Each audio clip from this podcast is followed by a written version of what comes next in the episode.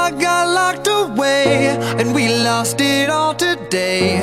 Tell me honestly, would you still love me the same? OK，我们来练习一下第一句啊。第一句是 Han 说的，我就不放原声了。Caroline, please do not take advantage of me with your horse. Caroline, please do not take advantage of me with your horse。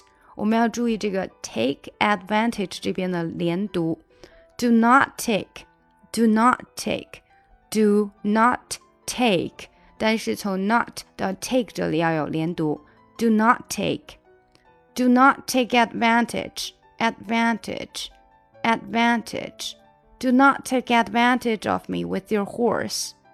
Do not take advantage of me with your horse. Caroline, please do not take advantage of me with your horse. 加快一些. Caroline, please do not take advantage of me with your horse.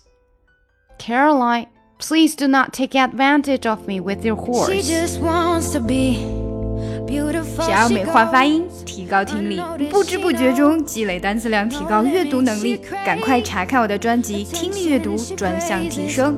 An image she prays to be sculpted by the sculptor.